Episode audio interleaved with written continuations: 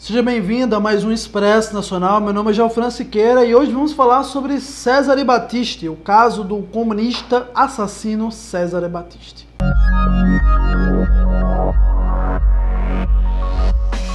O terrorista e ativista comunista italiano César Battisti tem causado um desconforto diplomático entre Brasil e Itália, desde o dia que deveria ter sido extraditado mas que o companheiro Lula resolveu conferir-lhe conferir abrigo em terras supiniquins. Mas o que exatamente aconteceu ou que vem acontecendo com César Batiste? Vou fazer aqui um, um cronograma, uma cronologia para você compreender o histórico deste homicida, deste revolucionário sanguinário italiano César Battisti. Em 1970, ele envolveu-se com grupos de luta armada de extrema esquerda, em ju na Itália. Em junho de 79, é, ele foi preso em Milão como parte de uma investigação pelo assassinato de um joalheiro. Em 81, Batista é condenado a 12 anos e 10 meses de prisão por participação em grupo armado e ocultamento de armas, mas escapa da prisão de Frosinone, perto de Roma, e se refugia na França. Em 82, foge para o México.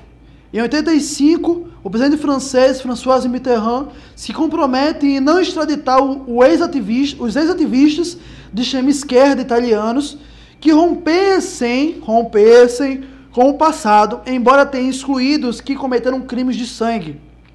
Em 31 de março de 1993, a Corte de Apelações de Milão condena Batista à prisão perpétua por quatro homicídios agravados praticados entre 78 e 79 contra um guarda carcerário, um agente de polícia, um militante neofascista e, um joalheiro, e, o, e o joalheiro de Milão. O filho do joalheiro, por sinal, ficou paraplégico depois de, depois de também ter sido atingido. Em 20 de julho de 2001, Batiste pede na, é, naturalização francesa. Uma decisão favorável de julho de 2003 foi anulada em julho de 2004. Em 20 de dezembro de 2002, demanda, nova demanda italiana de extradição. A, a esquerda é libertado, mas mantido sob vigilância. A Câmara de Instrução da Corte de Apelações de Paris se declara favorável à extradição. Batista recorre. O italiano não se apresenta à polícia, como exige o sistema de vigilância judicial, e passa para a clandestinidade. A promotoria da Corte de Apelações de Paris expede uma ordem de detenção. O recurso de Batista é rejeitado e a extradição para a Itália torna-se definitiva. O primeiro-ministro francês Jean-Pierre Refrain eh, assina o decreto de extradição de Batiste, de extradição. Batiste foge para o Brasil. É, em 2005, o Conselho de Estado da França confirma a extradição. Os advogados de Batista apresentam um recurso ante a Corte Europeia de Direitos Humanos contra o decreto de extradição. Em 18 de março de 2007, a, a, ocorre a detenção de Batista no Rio de Janeiro. Desde então, cumpria a previsão, é, prisão preventiva para fins de extradição na penitenciária da, da Papuda, em Brasília. Mas em 2009, o então ministro da Justiça, Tasso Genro, concede status de refugiado político a Batista, baseado no fundado temor de perseguição por opinião política, contrariando a decisão do Comitê Nacional para os Refugiados, CONARE. O status não permite o segmento de qualquer pedido de extradição baseado nos fatos que fundamentaram a concessão do refúgio. Em fevereiro STF, do mesmo ano, o STF nega pedido liminado do governo italiano contra a decisão de conceder refúgio a Batiste. Após a votação pela extradição, para extradição, os ministros decidiram também, pelo placar de cinco votos a quatro, que a decisão final da extradição caberia à época ao presidente Lula. Em 2010, o ex-presidente Lula nega pedido de extradição, ou seja, ele permanece no Brasil como refugiado.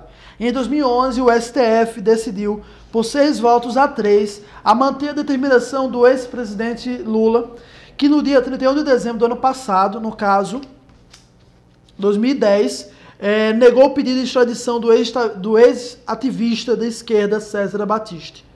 Em 2015, a juíza da 20 Vara Federal de Brasília atende o pedido do Ministério Público e determina a deportação de Batista. A defesa recorre da decisão. Em 2017, ah, na quarta-feira, 4 de outubro, é detido em Corumbá após tentar fugir do Brasil. César Batiste. Contudo, na sexta-feira, 6, ele recebe um habeas corpus. O criminoso César Batiste, autor de pelo menos quatro homicídios, passou os últimos anos, as últimas décadas, fugindo da justiça. Resumidamente, o seu histórico resume-se a isso.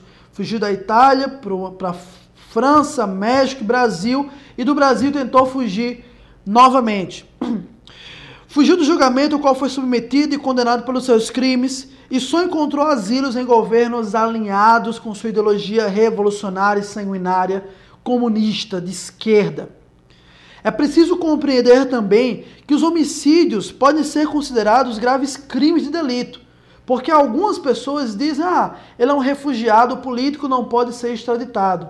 Mas o até então ministro da Justiça, Tasso Genro, reconheceu que ele cometeu homicídios, mas ele falou que os homicídios eram, foram crimes políticos. E aí justificou, por justificou na época a, a catação, a, o deferimento de asilo político, de refugiado político no Brasil. Mas, compreendendo sobre a luz que os homicídios podem ser considerados como graves crimes de delito comum ou ainda serem enquadrados como atos contrários aos, contrários aos princípios e propósitos da ONU e como base na Convenção Internacional de 1951, bem como a Lei Nacional 9474 de 97, a prática de crimes comuns assim caracterizados impedem o reconhecimento de uma pessoa como refugiado. Ou seja, você já tem aí um indício de que o reconhecimento de César de Batiste pelo até então ministro Tasso Genro, petista, pode ter sido legal. Assim como reconheceu o ministro da Justiça à época, Tasso Genro, que Batista havia cometido o assassinato na Itália, o status de refugiado ele é totalmente questionável e ilegal. Crimes de homicídio, crimes comuns, que o ministro Tasso Genro reconheceu que ele cometeu, não podem ter sido considerados crimes políticos, porque ele era um terrorista, ele era um bandido, ele era um homicida. Ele não era um político. Ele não estava lutando por uma causa nobre, estava lutando por uma ditadura, por uma revolução sanguinária que o ministro Tasso Genro defendia, que o Lula defendia. A extradição do refugiado, bem como o uso indevido da proteção do refúgio pelo reconhecimento, fora das hipóteses legais, representa um descumprimento da regra prevista na Convenção de 1951 o que pode gerar consequências negativas no plano internacional.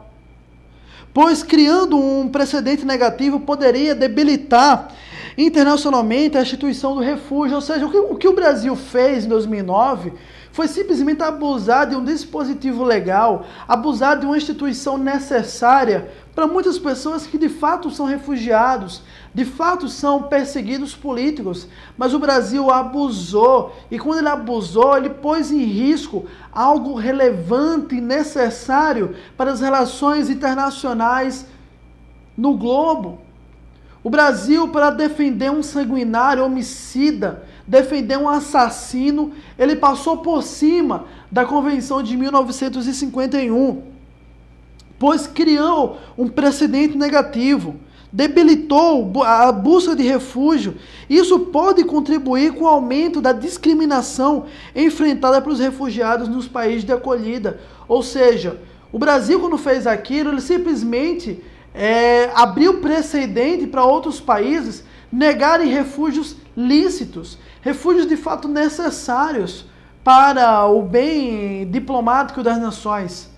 Infelizmente, isso é uma prática comum. Não o fato do refúgio em si, de homicidas, de assassinos, mas ao fato de você se utilizar de uma legislação, se utilizar de dispositivos internacionais, até mesmo nacionais, para ajudar os seus aliados políticos, por mais que sejam aliados antidemocráticos, por mais que esses aliados sejam assassinos, por mais que esses aliados não estejam comprometidos com a democracia, não estejam comprometidos com a justiça, estejam comprometidos somente com ditaduras, comprometidos somente em instalar a chamada ditadura do proletariado, a sanguinária vermelha, revoluções que apenas beneficiam os comandantes do partido, apenas beneficiam os líderes políticos. Infelizmente, o PT faz isso corriqueiramente, faz isso constantemente. Sempre que tem a oportunidade, ele vai beneficiar e está beneficiando seus aliados políticos. O caso com o César Batiste é apenas mais um. Claro, é um dos mais que chama atenção, porque está gerando um incômodo diplomático com a Itália, que extraditou Pisolato, Pisolato que foi diretor do Banco do Brasil, num acordo em que a Itália mandava o corrupto ítalo brasileiro e o Brasil devolvia o assassino italiano, o homicida, o sanguinário. Mas o Brasil ainda não mandou. Infelizmente, mesmo diante que ele tentou fugir.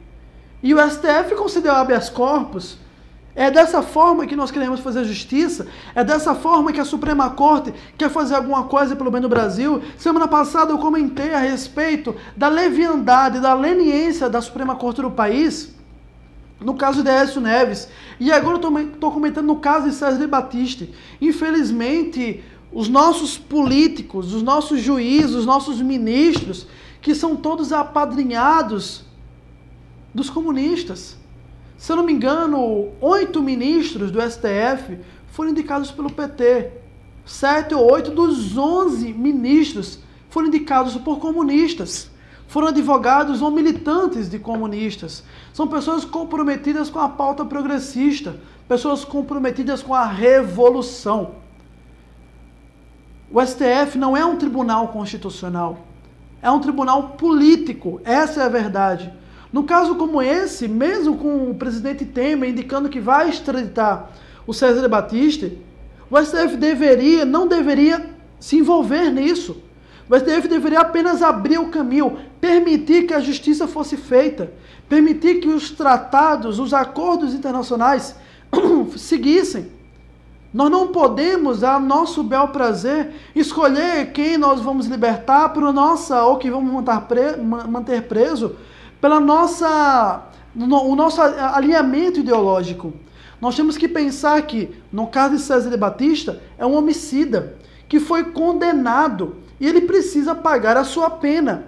É um homem de histórico de fugir dos países do, quando o asilo ele é revogado, quando o pedido de refúgio é revogado. Então, ele fugiu da França, não fugiu do Brasil porque a polícia pegou ele, mas ele ia fugir do Brasil. E o que, é que faz o STF? Mantém esse sujeito, esse homicida, esse assassino livre. E não permite que ele seja imediatamente extraditado. Infelizmente, essa é a realidade que permeia o nosso país, essa é a realidade que faz com que o, crime no Brasil compense. Você é um homicida condenado a 12 anos à prisão perpétua deixou o filho de um dos homens que você assassinou paraplégico e ainda assim você pode livremente viajar o mundo com status de refugiado, porque em todo nos quatro cantos do, do, do globo você vai ter governantes comunistas que vão dar para você asilo e vão deixar para lá todos os crimes que você cometeu. Esse é o caso do, do ativista e do ex-assassino César Batista. Por fim, chegamos ao encerramento de mais um programa Expresso Nacional. Quero agradecer a sua audiência. Se você gostou dessa matéria, compartilhe com seus amigos. Inscreva-se no nosso canal no YouTube e curta nossa página no Facebook. E não se esqueça, nós somos uma iniciativa 100% privada. Somos mantidos com recursos de pessoas comuns, como você e eu.